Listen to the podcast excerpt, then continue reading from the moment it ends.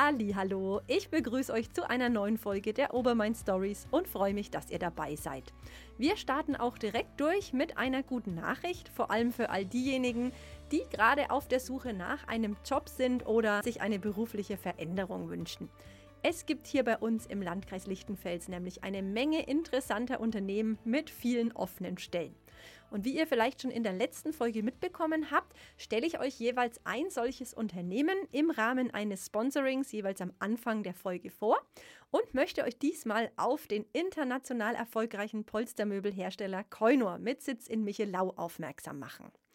Ja, Leben und Arbeiten in der Region, so lautet das Motto des Unternehmens, ausgezeichnet mit dem Label 100% Made in Germany setzt Koinor hier seit über 65 Jahren ein klares Statement und Bekenntnis zu Land und Leuten hier in Franken. Koinor produziert nämlich mit rund 450 MitarbeiterInnen hochwertige Polstermöbel an den Standorten Michelau, Weißmain und im unterfränkischen Marolz-Weisach und bietet sowohl im handwerklichen, im logistischen und im verwaltungstechnischen Bereich interessante Arbeitsplätze. Eine Übersicht dazu findet ihr unter coinor.com/jobs. Dort erhaltet ihr auch einen ersten Eindruck von den sogenannten Coinor Benefits. Dazu gehören zum Beispiel Themen wie Work-Life-Balance, betriebliches Gesundheitsmanagement, aber auch diverse finanzielle Anreize, sei es in Form von Weihnachtsgeld, vermögenswirksamen Leistungen oder bei der Förderung von von Weiterbildungsmaßnahmen. Auf was bei Koinor außerdem besonderen Wert gelegt wird, ist eine gute Ausbildung. Zum Ausbildungsstart am 1. September sind noch Plätze frei, zum Beispiel als Polsterer oder Polster- und Dekorationsnäherin. Und wer jetzt denkt, dass es dabei nur darum geht, einen Bezug zu nähen und über ein Sofa zu ziehen, der täuscht sich natürlich. Bei den Polsterern beispielsweise spielen auch technische Funktionen eine wichtige Rolle. Und bei den Näherinnen werden umfangreiche Fach- und Materialkenntnisse vermittelt, die auch über den Beruf hinaus im privaten Umfeld vielseitig einsetzbar sind. Ich sage nur Smart Living und Industrie 4.0. Des Weiteren bildet Koiner auch Fachinformatiker für Systemintegration, Industriekaufleute, Fachlageristen und Fachkräfte für Lagerlogistik aus. Schaut doch einfach mal auf der Karriereseite vorbei, die ich euch natürlich in den Show Notes und im Blogbeitrag verlinke. Koiner ist ein starker Arbeitgeber hier bei uns in der Region und erste Fragen könnt ihr auch ganz bequem per WhatsApp stellen. Die Nummer findet ihr auch in den Show Notes sowie auf koiner.com/jobs. Noch ist es nur eine Wiese am Ortseingang von Rottmannsthal. Aber das soll sich bald ändern.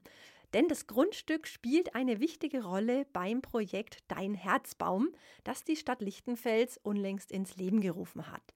Um was es sich dabei genau handelt, hat mir erster Bürgermeister Andreas Hügerich verraten. Wir haben hier eigentlich äh, in, in Rottmannsthal äh, eine Wiese, wo jetzt alle Mamas, Papas, also alle, die jetzt äh, Eltern geworden sind oder schon ja, länger Eltern geworden sind oder auch Brautpaare, die zum Hochzeitstag oder zum Hochzeitsjubiläum sagen, wir möchten das Ganze nochmal ein bisschen nochmal mehr verwachsen lassen, die können jetzt dann hier an Herzensbaum letzten Endes dann äh, auch pflanzen. Was ich natürlich auch noch von Andi wissen wollte, welche Bäume stehen überhaupt zur Verfügung und wie viele passen davon auf die Wiese? Also wir haben vier Bäume äh, auch zur Auswahl. Wir haben Apfel, Birn, Kirsch, Zwetschgenbäume.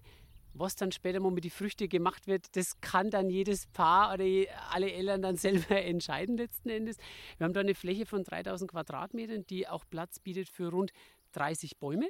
Und äh, wir werden dieses Jahr im Oktober genaues Datum haben wir noch nicht festgelegt, äh, wenn wir dann auch alle einladen und dann ja, gemeinsam zu den Spaten greifen und dann einpflanzen. Wichtig für euch zu wissen ist außerdem, dass auch bei Geburten und Hochzeiten, die schon etwas länger her sind, ein Baum gepflanzt werden darf. Wer also Interesse hat, kann dies über die Homepage der Stadt Lichtenfels bekunden. Den Link gibt es natürlich in den Show Notes. Frisch gebackene Eltern und frisch vermählte Ehepaare erhalten außerdem auch eine entsprechende Info von der Stadt Lichtenfels, wie mir Andreas Hügerich abschließend noch verraten hat. Alle äh, Eltern und äh, alle Brautpaare bekommen von uns einen Flyer, der natürlich auch schön gestaltet ist in einer Plattform äh, und können sich natürlich dann auch, äh, auch anmelden. Äh, von den Kosten her wären es 50 Euro einmalig. Da ist auch dann alles abgedeckt. Von Rottmannsthal nehme ich euch jetzt mit nach Weißmain. Und zwar zum Haus Benedikt von Regens Wagner.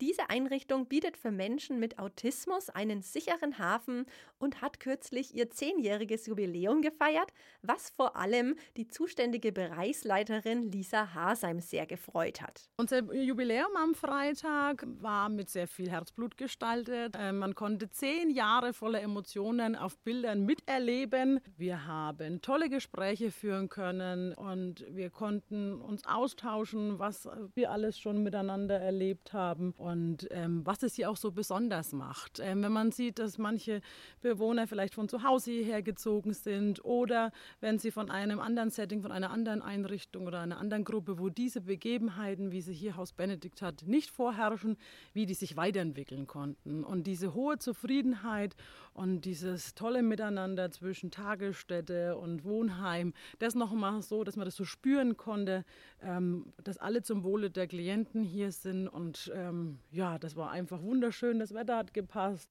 Nicht nur das Jubiläum soll in diesem Beitrag eine Rolle spielen, sondern ich möchte euch auch einfach mal Einblicke in das Thema Autismus geben, denn ich würde sagen, äh, die wenigsten von uns kommen damit täglich in Verbindung.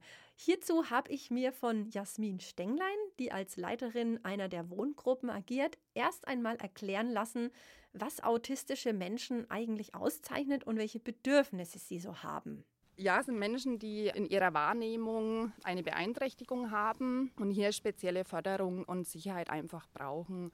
Und es bietet das Haus Benedikt zum einen eben ähm, wegen den Kleingruppen. Die Räume sind ähm, sehr reizarm gestaltet und Viele Klienten individuell haben Pläne, wo der Tagesablauf, die Tagesstruktur nochmal visuell verbildlicht wird, ähm, damit die Klienten einfach ja, ihre, ihre Struktur, die sie brauchen, ja, erleben können und dadurch auch handlungsfähig sind.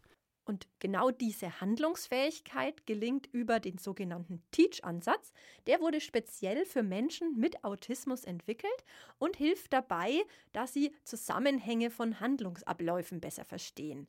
Also für autistische Menschen ist es enorm wichtig, vorhersehen und auch nachvollziehen zu können, was sie wann und wo im Alltag machen sollen. Und dafür stehen eben verschiedene Hilfsmittel wie Visualisierungshilfen zur Verfügung.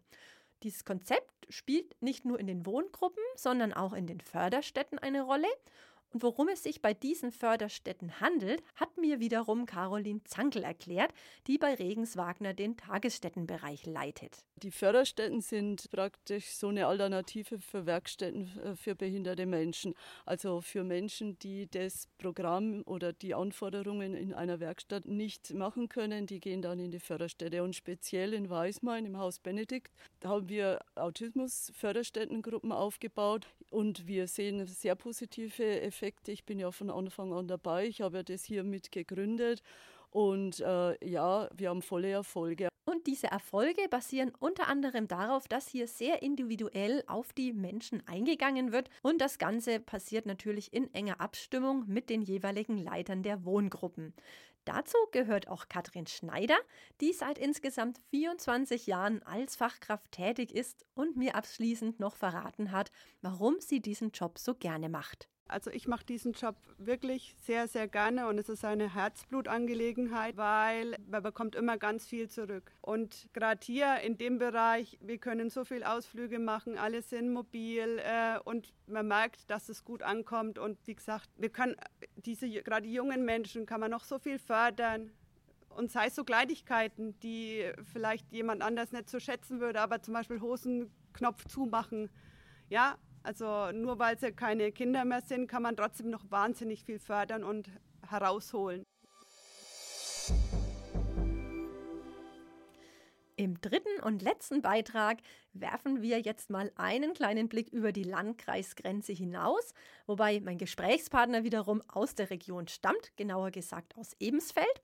Ich habe mich nämlich mit Professor Dr. Matthias Drossel getroffen, der im Herbst eine Professur an der Hochschule Hof antritt, und zwar im Rahmen eines Studiengangs, der tatsächlich in Deutschland bislang einzigartig ist und am Standort Kronach, genauer gesagt am Lukas Kranach Campus, angeboten wird. Um was es dabei genau geht, erklärt euch Matthias Drossel hier erstmal kurz selbst. Also der Studiengang heißt ja innovative Gesundheitsversorgung und wie der Titel auch sagt, es geht tatsächlich um die Gesundheitsversorgung. Und zwar, wie bringt man die unterschiedlichen Akteure im Gesundheitswesen zusammen unter Technologieeinsatz? Nun stellt sich natürlich die Frage, welche Technologien hier eine Rolle spielen. Und darauf gibt es natürlich auch eine Antwort. Es gibt jetzt immer so das Stichwort Apps. Ne? Vielleicht hat man schon mal von sowas gehört wie Einsatz von Exoskeletten oder auch ähm, verschiedene Technologien wie Telemedizin, also dass jemand quasi von zu Hause aus mit dem Mediziner oder der Pflegeperson oder mit den Therapeuten Kontakt aufnehmen kann. All diese Technologien sind ja schon teilweise da. Also es geht nicht da, nur darum, neue Technologien zu erfinden, aber es hat ja einen Grund, warum die Menschen das nicht benutzen und da braucht es Brückenbauer. Und genau diese Brückenbauer bilden wir aus. Der Bedarf an solchen Brückenbauern ist auf jeden Fall da. Ich sage nur Fachkräftemangel oder auch medizinische Versorgung im ländlichen Raum. Und ein wichtiges Schlagwort ist dabei auch die sogenannte digitale Transformation. Das ist tatsächlich so ein Thema, ähm, wo man sehr schnell aus den Augen verliert, weil jeder immer nur spezifisch für seinen Bereich denkt. Und wir müssen im Gesundheitswesen tatsächlich überlegen, ähm, wer braucht was. Also wenn ich jetzt so eine Pflegeperson vor mir habe, also eine Pflegefachkraft, die im Alltag Patienten positioniert und ich komme mit so einem Exoskelett als Ingenieur oder ähm, ITler, dann finde ich nicht die richtigen Worte, warum die Person das braucht oder warum das vielleicht eine Hilfe ist.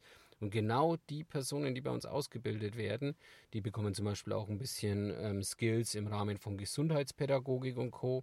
Das heißt, die können mit diesen Personen, mit den Anwendern sprechen, denen das wirklich auch näher bringen, haben vielleicht auch selbst Felderfahrungen, kennen sich dann da schon auch ein bisschen damit aus und ähm, können dadurch natürlich Digitalisierung in den Alltag bringen, verständlich, anwendungsfreundlich und dadurch Barrieren und Hürden abbauen. Was ebenfalls interessant dabei ist, dass die beruflichen Möglichkeiten der Studenten sehr vielfältig ausfallen. Denkbar sind hier unter anderem große Gesundheitsunternehmen, Krankenkassen, aber auch die Industrie hat Interesse an den Studierenden. Welche Voraussetzungen oder Affinitäten man für ein solches Studium am Lukas Granach Campus mitbringen sollte, hat mir Matthias Drossel natürlich abschließend auch noch erklärt. Erfahrung ist natürlich immer ganz ideal, wenn einige mitbringen in so einem Studiengang, schon allein um den Gesprächsaufbau in den Vorlesungen interessant zu halten. Aber wir brauchen natürlich auch diejenigen, die einfach für sich sagen, Mensch, ja, ich möchte was für die Gesellschaft tun. Ich möchte Gesundheit positiv beeinflussen. Ich interessiere mich vielleicht so ein bisschen für neue Techniken oder auch für den Medieneinsatz. Und ähm, genau diese Personen wollen wir ansprechen. Ich glaube nicht, dass ähm, es Person für Personen geeignet ist, ähm, die einfach nur sagen, ich will nur ITler werden oder ich will nur so den Technikeinsatz. Da gibt es, wie gesagt, vielleicht auch bessere Studiengänge für diese Personen, sondern so, die, so eine gewisse Affinität für soziale Arrangements, Menschen versorgen zu wollen, ähm, sich da auch ein bisschen empathisch hineinzufühlen, ja, äh, also Empathie zu zeigen. Ich glaube, genau den Personenkreis brauchen wir. Man darf aber nicht vergessen, wir wollen keine anderen Berufsgruppen ersetzen. Wir, also wir wollen jetzt keinen Pflegerleid oder Medizinerleid oder ähnliches, sondern wir wollen tatsächlich eine bestehende Lücke mit diesem Studiengang schließen. Und damit sind wir am Ende der heutigen Episode angelangt. Ich hoffe, ihr konntet wieder einige nützliche oder auch inspirierende Infos aus der Folge mitnehmen. Äh, ich habe es ja schon öfter gesagt, wenn ihr selbst Themenvorschläge habt, dann meldet euch jederzeit gerne bei mir. Ich bin immer offen für positiven Input. Ansonsten halte ich euch wie gewohnt über die sozialen Kanäle und den Newsletter auf dem Laufenden. Und wir hören uns dann am ersten Mittwoch im September wieder. Bis dahin habt erstmal eine tolle Sommerferien oder auch Urlaubszeit und bis bald.